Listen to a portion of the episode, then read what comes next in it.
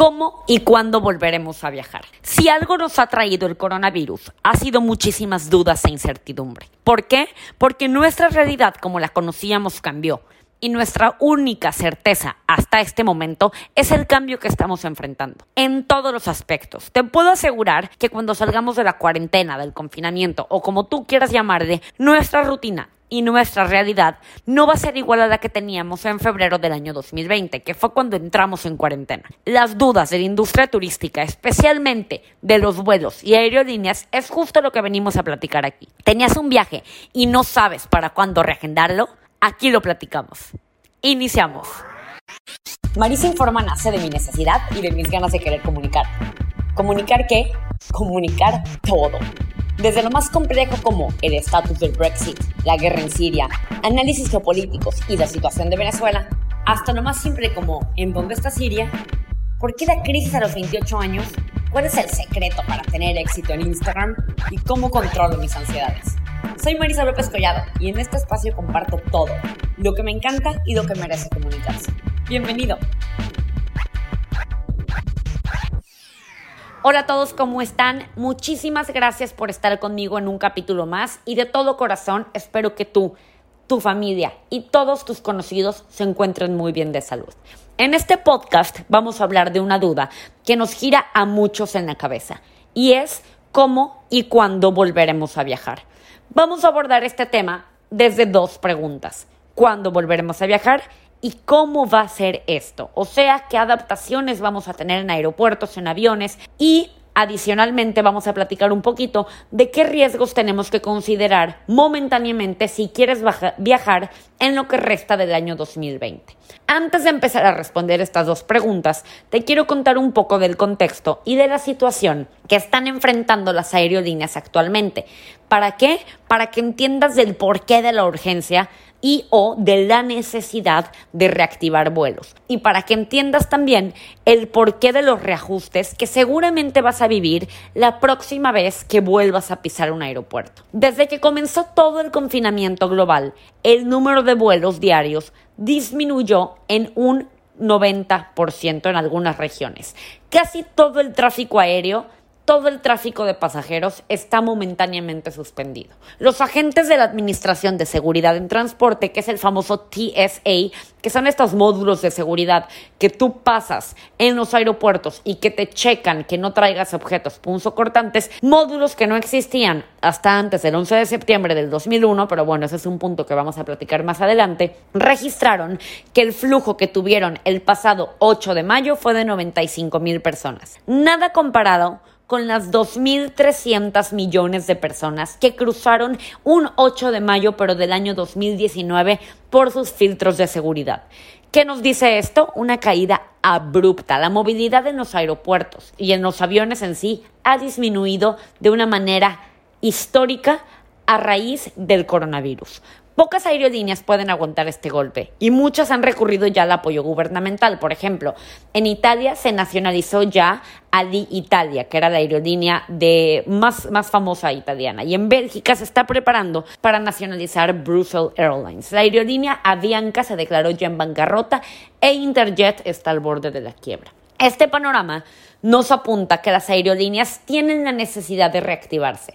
¿Por qué? Porque no pueden aguantar más tiempo sin operar. El costo y el desgaste de las flotillas de aviones en tierra es ya insostenible para todos ellos. Entonces, bajo este panorama, podemos creer que entre junio y julio se empiecen a reactivar los vuelos. ¿Ha habido una declaración puntual dando esta fecha como certera para que la industria se reabra? No, pero sí hay señales de que indican que así será como cuáles son justo los que te voy a platicar aquí. En un foro que tomé en días recientes que lo impartió Editam, se hablaba que tenemos que establecer la manera de interactuar socialmente con sana distancia o social distancing o distanciamiento social, como dicen en otros países, y aprender a convivir con el virus por los próximos 12 meses, contando a partir de ahora mayo. Si partimos de la lógica que la única manera de regresar a la vieja normalidad es a partir de que llegue una vacuna y que esta no se espera hasta inicios del 2021, sabremos que tenemos dos opciones, o nos quedamos encerrados todo lo que resta del 2020 o nos adaptamos a esta nueva realidad. ¿A qué voy con esto? Nuestra realidad era una en enero, en febrero, antes de que llegara la pandemia en nuestro país. Una vez que llegó la pandemia nos tenemos que encerrar, cuarentena, confinamiento, como tú quieras llamarle, ¿para qué? Para prevenir posibles contagios y para prevenir que colapse el sistema de salud de tu país. Entonces, vamos a poder volver a salir cuando ya no haya riesgo de contagio o cuando ya no esté en riesgo de colapsar el sistema de salud de tu país. Lo primero que esto ocurra, por ejemplo, en España, el sistema de salud ya no está en riesgo de colapso, por eso aflojaron de cierta manera las medidas de confinamiento. Pero no nos vamos a enfocar en esto. Nos vamos a enfocar a que momentáneamente no podemos regresar a la vieja realidad hasta que no haya una vacuna o un tratamiento. Entonces tenemos de dos. O te quedas sin confinamiento todo el año 2020 porque sabemos que la vacuna no va a llegar hasta finales de este año o posiblemente hasta principios del siguiente, o te adaptas a la nueva realidad que va a estar llena de precauciones y de mucho distanciamiento social. Y es tan cierto esto que el monstruo de la industria, como es Disney, ya dio el primer paso. Disney Shanghai reabrió sus puertas el lunes 11 de mayo y Disney World en Orlando está calendarizado para abrir el próximo 20 de mayo. ¿Qué están haciendo? Están adaptando su realidad con nuevas precauciones. Por ejemplo, en Shanghai, la reapertura fue con el 30% de la capacidad total.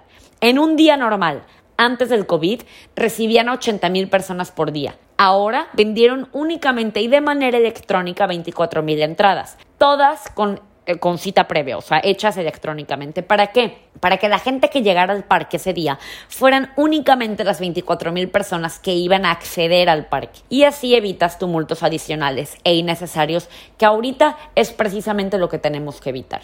En segundo lugar, hicieron obligatorio el uso de cubrebocas. Y las filas de los juegos se hacían con la respectiva eh, sana distancia o distanciamiento social. Había grabaciones que continuamente le pedían a la gente mantenerse a metro y medio del resto de los visitantes y los juegos se desinfectaban durante el día. ¿Qué vemos aquí? Una clarísima adaptación de una industria a la nueva realidad en donde aún habita el coronavirus como enemigo riesgoso. Pero permaneció cerrado Disney hasta que llegara la vacuna? No cosa que seguramente va a pasar con otras industrias. En el contexto de Disney Orlando, que reabre en mayo, podemos esperar otras reaperturas que vengan después de esto, si el modelo que está estipulado por Disney resulta exitoso. Aquí vamos a otro panorama, que se reabran vuelos no quiere decir que la cosa va a volver a ser como era antes. Ojo aquí, hay un punto fundamental que tienes que tomar en cuenta si quieres o tienes pensado viajar en lo que resta del año 2020, y es la situación fronteriza de cada país. Cada país y cada gobierno está encabezando una estrategia y una lucha contra el coronavirus. Y la realidad es que evitar la movilidad en tu país o reducirla ayuda a contender la pandemia. El comportamiento de la pandemia depende del comportamiento de la población. Bajo esta lógica, podemos esperar que algunos países restrinjan el acceso a extranjeros.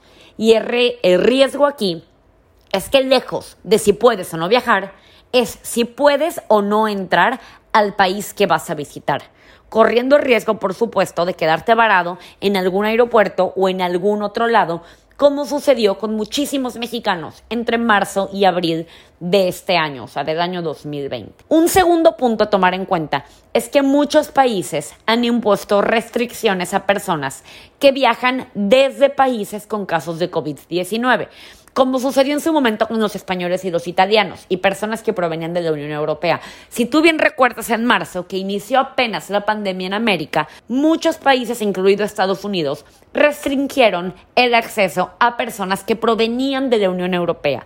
¿Para qué? Para evitar el riesgo de contagio o que trajeran el virus a tu país. Hablábamos de que restringían vuelos de la Unión Europea porque el foco de la pandemia en marzo del año 2019 era en el continente europeo, específicamente en España y en Italia. El foco de la infección y el foco de la pandemia ha cambiado en estas últimas semanas. Entonces, ser provenientes de países con casos de COVID te hace susceptible a que te restrinjan vuelos o a que te nieguen accesos. Y ojo aquí, México ha sido noticia internacional en días recientes porque muchos medios internacionales, incluido el New York Times, el Washington Post y El País, aseguran que hay más muertes por coronavirus de las que reporta el gobierno federal. Entonces, ¿nos podría negar el acceso a los mexicanos? Es probable que sí, si seguimos dando señales internacionales de que no tenemos una estrategia para contender la pandemia. Esto no solo te puede afectar en el ingreso al país que pretendes visitar, sino que te puede afectar porque es muy probable que en tus próximos vuelos no tengas un vuelo directo y tengas que hacer escalas. Entonces, quiero poner un ejemplo abierto. Si tú vas de México a España y tú te aseguras que España sí te va a recibir, pero no tienes vuelo directo México-Madrid y tienes que hacer una escala en Estados Unidos, por ponerte un ejemplo, puede que Estados Unidos te niegue el acceso por venir de México. Eso ocasionaría que te quedes varado en un aeropuerto en una situación no esperada. Porque hay algo que tienes que tomar en cuenta. La reactivación, como en todos los sectores, va a ser de manera paulatina. ¿A qué voy con esto?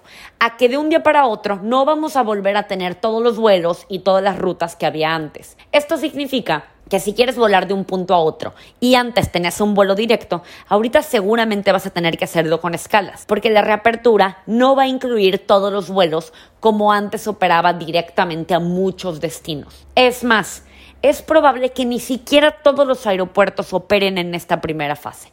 Te voy a poner un ejemplo real que yo misma me cercioré. Si hoy quieres volar de México, de la Ciudad de México, al estado de Ohio, en los Estados Unidos, la ruta del buscador, o sea, de Expedia, de Despegar o de cualquier otro buscador comercial que seguramente consultas, como yo también lo consulto, te va a mandar a hacer escala en el aeropuerto de Charlotte, cuando en realidad el aeropuerto de Charlotte no está operando momentáneamente. ¿Qué ocurriría aquí? Que seguramente tú vas a comprar el vuelo en Despegar o el vuelo en Expedia, pero la aerolínea te va a llamar para decirte que tu ruta ha cambiado o te va a llegar un correo electrónico avisándote que vas a tener que hacer escalas ahora en Houston y en Chicago. Esto es real. ¿Por qué? Porque no hay vuelos directos. Están haciendo escalas en muchos puntos para reordenar de cierta manera la mayor cantidad de rutas con los aeropuertos que están momentáneamente operando.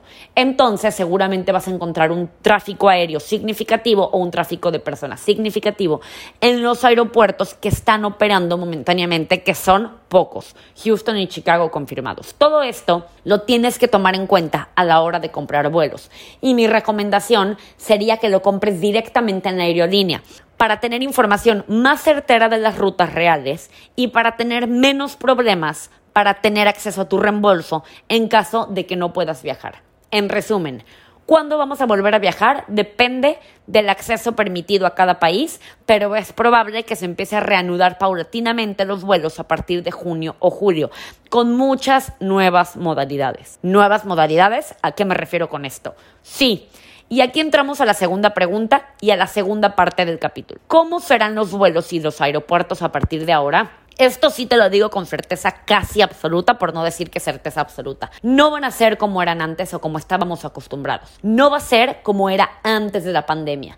Nosotros como generación ya vivimos un cambio radical en la manera de volar. ¿Sabes a qué, a qué me refiero? Me refiero al atentado terrorista del 11 de septiembre del año 2001 en los Estados Unidos, en donde cambió para siempre la logística de los aeropuertos. No te alarmes, ya vivimos un cambio y ya nos adaptamos a él. ¿Sabes a qué hablo? Te explico. Antes del 11 de septiembre de 2001, las medidas de seguridad en los aeropuertos eran muchísimo más relajadas de las que existen ahora. En algún momento, la familia podía entrar hasta la puerta del avión a despedir a la persona que viajaba. Los cuchillos estaban permitidos a bordo y los aeropuertos en general no contaban con esta logística de rayos X en seguridad. No sé tú, pero yo me acuerdo muy bien mi primer viaje a Estados Unidos después del 11 de septiembre. Y recuerdo perfecto a mis papás intentando adaptarse a esta nueva logística de seguridad, en donde ahora te hacían hacer largas filas, te tienes que quitar los zapatos, el cinturón, la chamarra. Y me acuerdo muy bien que ellos decían súper sorprendidos que esta era la nueva realidad de los vuelos, en donde pasas por arcos de seguridad te revisan tu equipaje de mano con rayos X y ya que cruzas el filtro, hay una persona que te está cateando el cuerpo para ver que no traigas objetos punzocortantes entre la ropa. El TSA, que son estos filtros de seguridad que están ubicados en cada aeropuerto, es una agencia que se encarga y que se crea para endurecer la seguridad en los aeropuertos, nace a raíz del 11 de septiembre del año 2001. Este dato te lo traigo según el Museo Nacional de Historia Americana. Y ahí dice que el TSA se crea oficialmente el 9 de noviembre del 2001, o sea, dos meses después de los atentados. Y junto con todo esto, se introdujo equipo mucho más especializado para revisar el equipaje. Bueno, ya vivimos esta adaptación y ahora nos va a tocar una segunda a raíz del COVID-19. ¿Qué cambios habrá? Y con esto respondo una de las preguntas que me hicieron en Instagram. La primera medida que todos conocemos viene como un primer reto para la gente que se dedica a la industria de los aeropuertos. Y el reto aquí es cómo mantener distanciamiento social en un avión y o en un aeropuerto. La única certeza que tenemos es que implementarán el distanciamiento social casi en todas las actividades a las que nos vamos a reagendar, o sea, a las que vamos a vivir nuevamente. En vuelos y en aeropuertos harán obligatorio seguramente el uso de mascarillas. Este último punto todavía no está estipulado por todas las aerolíneas. Aeroméxico y American Airlines ya lo anunciaron pero el resto de las aerolíneas no lo ha anunciado como medida obligatoria. Mi recomendación sería que si vas a viajar, lleves tu mascarilla propia para no correr el riesgo de que no te dejen subir al avión por falta de un accesorio que antes no era considerado esencial. Entre algunas de las medidas que se prevén, además de las marcas en el suelo para marcar el distanciamiento social en las filas de documentación, seguridad, preabordaje, etc., etc., etc., en donde tendrás que respetar un distanciamiento social, es que se limite el acceso a los aeropuertos únicamente para las personas que van a volar.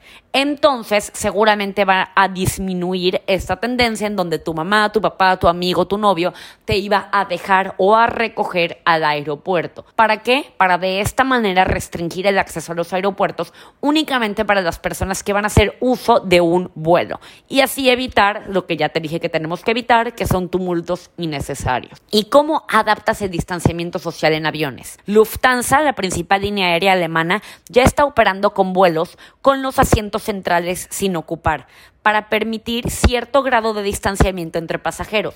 Y con esta medida, el avión irá al 65% de su capacidad, cosa que lógicamente significará un incremento significativo en el precio de los pasajes, porque si no puedes poner tantos pasajeros en el avión, de alguna manera tienes que costear tus costos de operación. Ahora, el reto principal no viene tanto para los aviones como para los aeropuertos. Es un reto complejísimo porque el distanciamiento automáticamente creará que las filas sean mucho más largas. Obviamente porque tienes una distancia entre pasajero y pasajero. ¿Tú ves viable esto?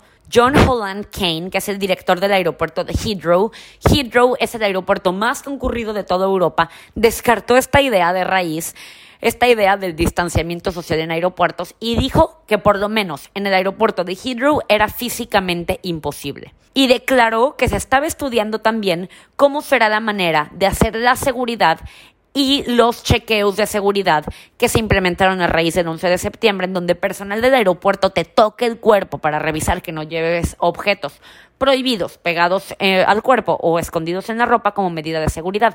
Pero ahora imagínate, ¿cómo van a hacer esto con distanciamiento social? ¿Cómo van a aplicar el reconocimiento facial si llevas cubrebocas y careta para protegerte del virus? Esta logística y esta estrategia es el reto que están enfrentando y a la que ya se están adaptando para crear una nueva realidad en estos días. Va a ser la realidad con la que nos vamos a topar en nuestros primeros viajes post-COVID.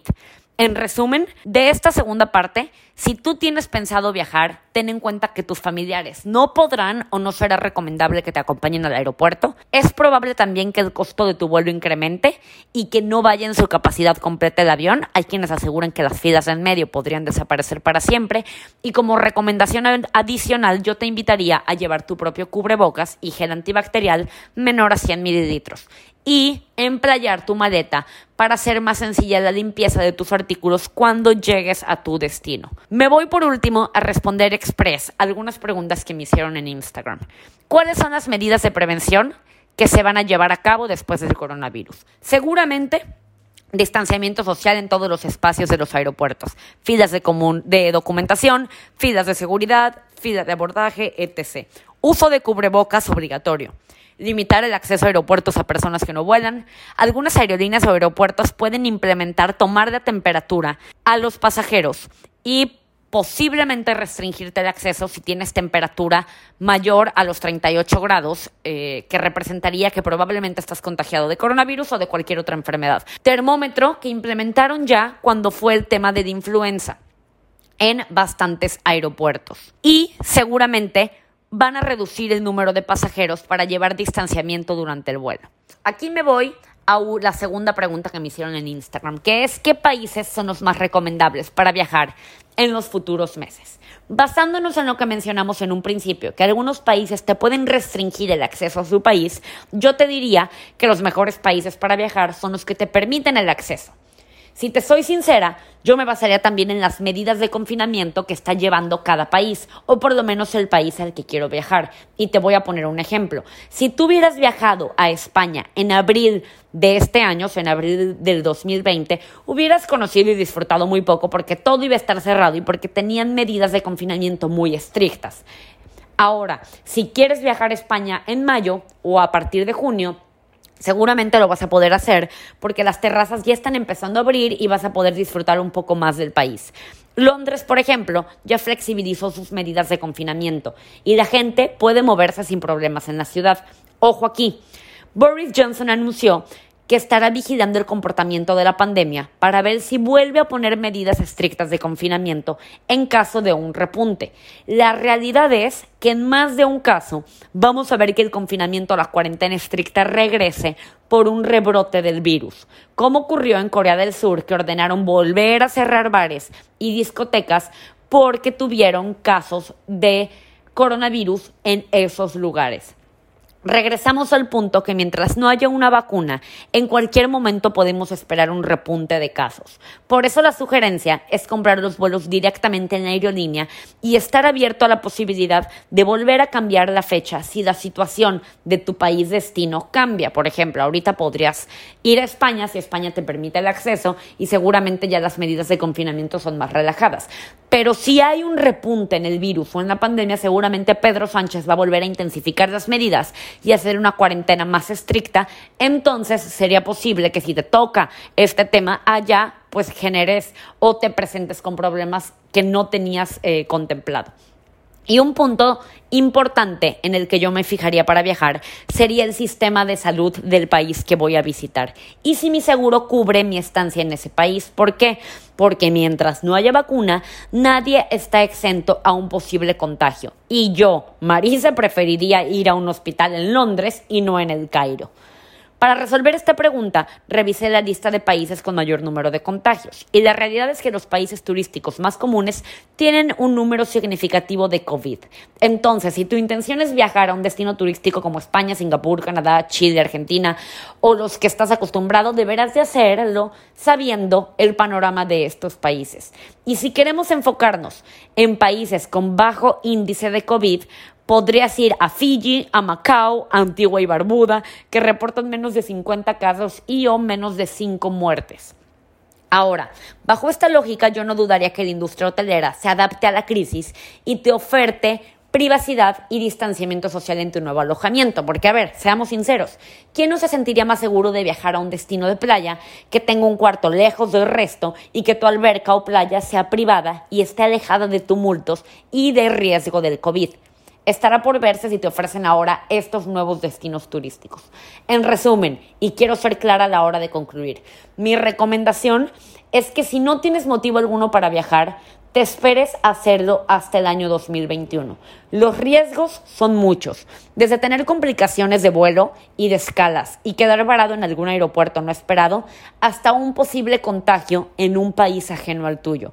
Y como medida adicional, te sugeriría investigar el teléfono del consulado mexicano en el país al que vas a viajar para tenerlo presente en caso de necesitarlo. Si tienes que hacerlo, o sea, si tienes que viajar, ya sabes algunas de las medidas que debes de tomar, como cargar tu propio cubrebocas, distanciamiento social, etc, etc, etc. Si quieres saber más del tema, yo te invitaría a estar pendiente de cómo se mueve el tema de la reapertura de los parques de Disney.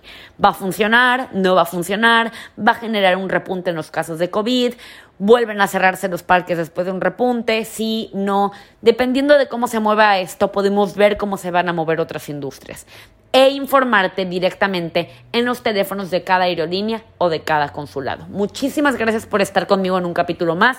Vamos a ver cómo se mueve el tema del COVID en esta y en muchísimas otras industrias y lo platicamos en próximos capítulos. Te espero en la cuenta de Instagram de Marisa Informa para cualquier duda, sugerencia o comentario de este capítulo. Gracias.